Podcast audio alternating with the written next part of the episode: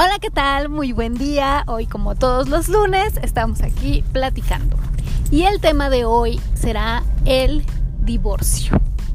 Vamos a hablar de temas legales. Yo no soy abogada, así que yo no puedo hablar de eso, pero sí puedo entrevistar a un excelente abogado, experto en divorcios. Ha llevado ¿cuántos divorcios? Muchísimos. Para que nos aclare las dudas legales. Ojo, voy a hablar de cosas legales, no de emocional, no de las consecuencias psicológicas, nada de eso, no, no, no, lo que es, los términos legales. El divorcio es cuando dos personas que estaban en un matrimonio acuerdan separarse. Las causas pueden ser diversas. Para ello es necesario que conozcamos los tipos de divorcio. Licenciado, cuántos divorcios, cuántos tipos de divorcio existen. Bueno, pues para entrar al estudio del divorcio y específicamente para determinar cuántos tipos de divorcio existen, primeramente hay que dar un concepto de divorcio y un concepto legal, a fin de cuentas, ¿no? Y legalmente se define el divorcio como el acto por el cual se disuelve el vínculo matrimonial y deja los cónyuges en la aptitud de contraer un, nuevo matrimonio. Ese sería el concepto plenamente legal que maneja inclusive la, propia ley. En este caso, en la actualidad, en la actualidad existen pues, varios tipos de, de, divorcio, dependiendo también este, del lugar donde, donde nos encontremos o donde se tenga establecido el domicilio conyugal, como, es el caso que en el Distrito Federal, que es donde existe la mayor concentración de población en la República Mexicana, solamente existen dos tipos de divorcio, que es el divorcio administrativo que se lleva a cabo ante el propio oficial de registro civil donde se contrajo el matrimonio y el divorcio incausado, ¿sí? este, en donde ya este, este, en donde ya no se requiere inclusive alguna causa para que se determine este. Y en el caso del Estado de México existen tres clases de divorcio. ¿sí? También existe el divorcio administrativo, que es como ya dijimos, en, que se lleva a cabo ante el, oficial de registro civil donde se contrajo el matrimonio, el divorcio incausado también, que como ya también lo, establecimos al igual que en el distrito, en, la Ciudad de México, este, ya entonces se necesita especificar o que existe alguna causa para que, que se pueda este, decretar el mismo. Pero a diferencia de la Ciudad de México, que en el Estado de México todavía persiste aún el, divorcio voluntario, en donde las dos partes se ponen de acuerdo para iniciar este trámite, en donde la, la legislación del Estado de México te marca el procedimiento y pueda decretarse también este tipo de divorcios. Ok, entonces el más fácil sería el divorcio voluntario. O sea, yo, bueno, una persona está casada y los dos deciden, porque por X o por Y, pero los dos deciden que ya no quieren estar casados. ¿Esto es el más fácil y el más rápido o eso es lo que se creería? ¿Es cierto? Pues aparentemente lo que pasa es que en el divorcio voluntario aparentemente se dice que es el más fácil. Eh, se puede decir que es en cuanto al trámite ante, lo, ante el juzgado que lo va a tramitar.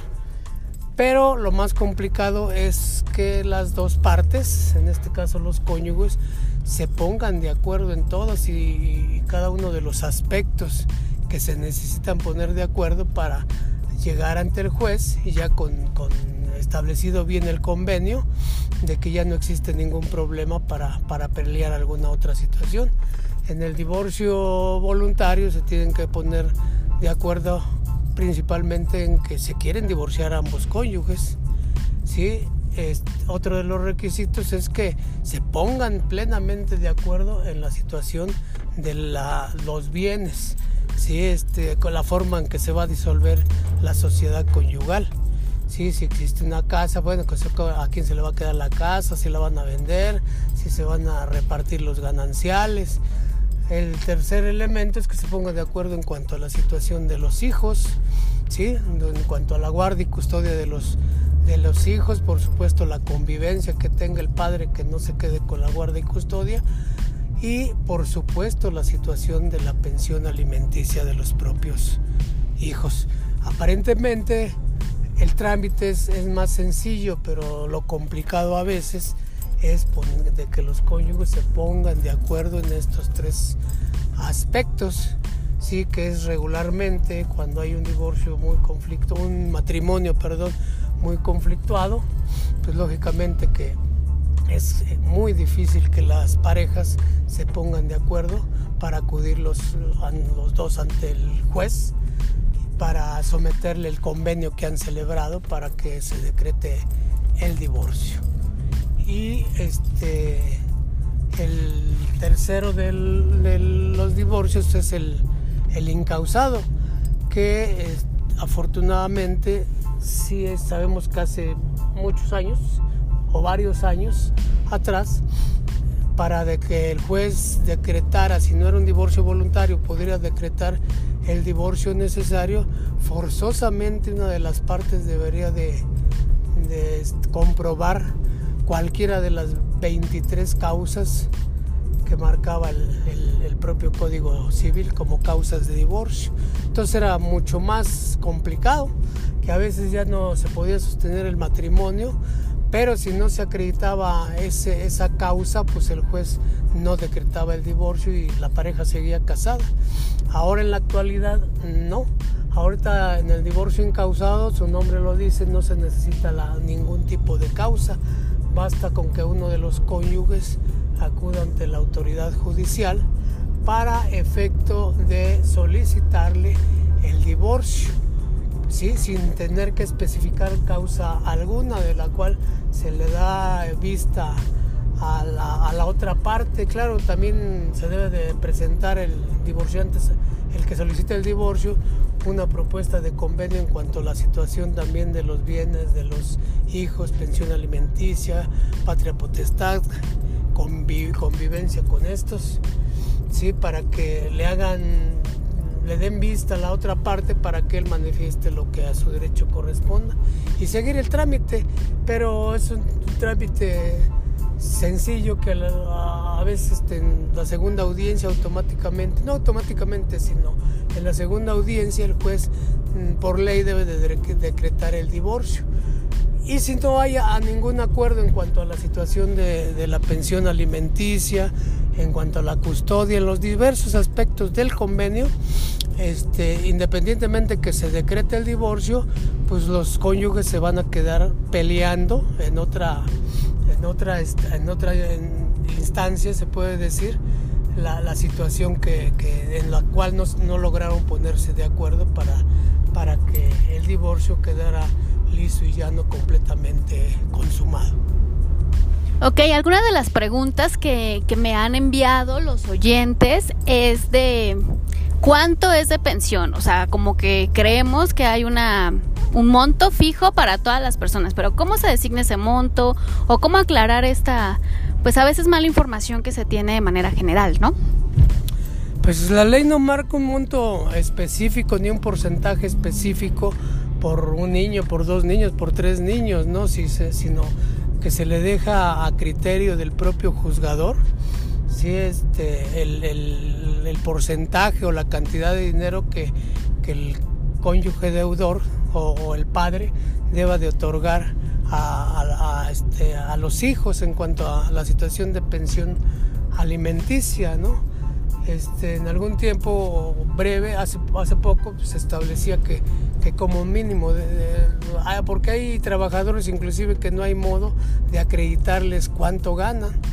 Entonces sí, sí era, era muy complicado para las, las cónyuges a veces que regularmente son las que demandan pensión alimenticia para los hijos, este, era muy complicado acreditar cuánto ganaban sus esposos porque se dedicaban pues, al comercio informal, a lo mejor a manejar un taxi, una combi. Entonces era muy difícil acreditar sus ingresos y decretarle un 20, un 30% de porcentaje, pues no, no decía mucho porque pues, los, a lo mejor los, los cónyuges que deudores de la pensión pues manifestaban que ganaban, no sé, a lo mejor 80 pesos al día, siendo que ganaban 300, 400, 500 pesos. Entonces este, era muy complicado, ¿no? Entonces se estableció en, establecer como mínimo un salario mínimo este, de pensión alimenticia por día, ¿sí? Este, para que se estuviera por lo menos en una situación más, este, más justa y equitativa, ¿no? Y no que a veces recibían a lo mejor a lo mejor este, una situación de medio salario o un, 25% de, de, un salario mínimo, ¿no? que para la, la, situación de solventar de los gastos de los moneros pues era completamente insuficiente. Otra de las preguntas que tengo aquí es que ¿qué hay de cierto con esto de que los hombres también solicitan la pensión alimenticia? ¿Se puede, no se puede? ¿En qué casos aplica o cómo está eso? Sí, la ley este, es pareja, ¿no? Para tanto para hombres o, o, para las mujeres. Pero en nuestra, la cultura de nuestro país, como que a veces sí se ve, se ve mal visto, o está mal, más mal visto de que los hombres soliciten pensión. Sí, no hay ningún impedimento legal para efecto de que el hombre pueda este, pues, solicitar una pensión alimenticia a la mujer que trabaja, una pensión alimenticia no solamente cuando a él tiene a los, a los hijos y la mujer trabaja, pues claro, es que, tiene toda la facultad de, solicitar y pelear una pensión alimenticia para los hijos, pero inclusive tiene la facultad de que cuando él no trabaja, pues podría pedir una pensión alimenticia por parte de su cónyuge para solventar sus gastos de él si es procedente, no hay ningún impedimento legal que se lo prohíba. Aquí tenemos otra pregunta y habla del temor que existe a veces de que eh, la otra parte, la expareja, se lleve a los niños. Ahí qué consecuencias hay, se puede, porque a veces hasta se toma como amenaza de que te voy a quitar a los niños de una parte o de otra y eso genera miedo para, para no continuar con un proceso legal o algo así y pues sí estaría bien ampliar esta información. Son casos muy, muy comunes. Regularmente cuando las parejas se conflictúan, sí, a veces toman a los menores como, como botín de, guerra, sí, y, regularmente tanto hombres como mujeres no usan el chantaje para efecto de que te me voy a llevar a los niños y ya no te los voy a dejar ver, sí, y a veces las mujeres, por ejemplo, que es lo más común que se queden con los, con los niños, a pesar de que les den pensión alimenticia, de todas maneras se les conflictúa la situación a los padres para no dejárselos, uh, no dejárselos ver. Pero lógicamente que, que, tanto los hombres como las mujeres tienen todo el derecho de ver a los, a los, a los hijos, ¿no? Aquí la situación es que la ley sí es a veces clara en el sentido de que los niños menores de, de 11 años pues se buscará preferentemente que se queden en, bajo la, guardia y custodia de su señora madre, ¿no? Y los menores de 14 años, de, supongo de 11 a, a 13 años, sí ya les tomarán parecer a los, a los, este, a los menores, ¿no?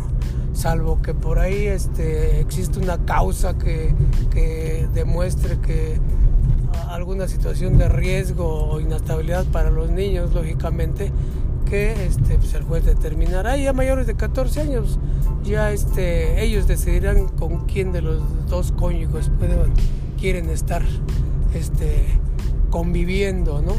Y sí, la situación de que cuando no existe ningún tipo de orden judicial, si los dos padres tienen los mismos derechos, lógicamente, que si alguna situación por pleitos internos en, el matrimonio, la mujer o el hombre agarra y se lleva a los niños, pues aparentemente no estará incurriendo en una situación de sustracción de, de, menores, porque a fin de cuentas son sus hijos, y tocará un juez de, lo familiar si este, a instancia de, alguna de las partes, quien lo solicite, este, determinar si este, por medio de una sentencia a qué padre le va a otorgar la guarda y, custodia de, de, dichos menores, ¿no? Inclusive tiene que determinar durante el procedimiento a quién de los dos le otorga la guardia por, este, y custodia provisional mientras dure sí, este, el conflicto al cual se están enfrentando. Muy bien, pues muchas gracias, abogado. Nada más para terminar, alguna información extra que quiera proporcionarle a los oyentes, eh, a alguien que esté pasando o que esté apenas tomando la decisión de, divorciarse de una parte o de otra, ¿qué información considera útil para poder continuar y terminar este proceso de la mejor manera posible? Pues que no, no se apasionen tanto en la situación del tema de, del, divorcio en el sentido de que de, agarrarlo como una guerra debe ser, debe caber en ambos la sensatez en la pareja para efecto de llegar a un buen buen arreglo por el por el bien de los de los menores porque sí sí es muy común que como ya lo habíamos dicho no que lo tomen como botín de, de guerra y les afecta psicológicamente socialmente a los menores el hecho de que pues la inestabilidad de en, que se encuentran, de saber con quién de los dos este, van, a, van a estar viviendo y, ver los pleitos, los conflictos directos que, tienen los, sus padres al estarse peleando la custodia de, los, de los menores, ¿no? Y tienen que caber esa prudencia de ambos para poder llegar a un buen arreglo por el bien de sus, de sus hijos. Pues muchísimas gracias, damos por terminado el episodio de hoy. La información siempre es útil y es muy importante que cuando tengamos duda de algo, acudir a alguien que sabe de ese algo, porque luego nos informamos con otras personas, los vecinos, el internet, y eso lleva a tomar malas decisiones. Muchísimas gracias aquí al abogado y a todos los oyentes. Saludos, bye.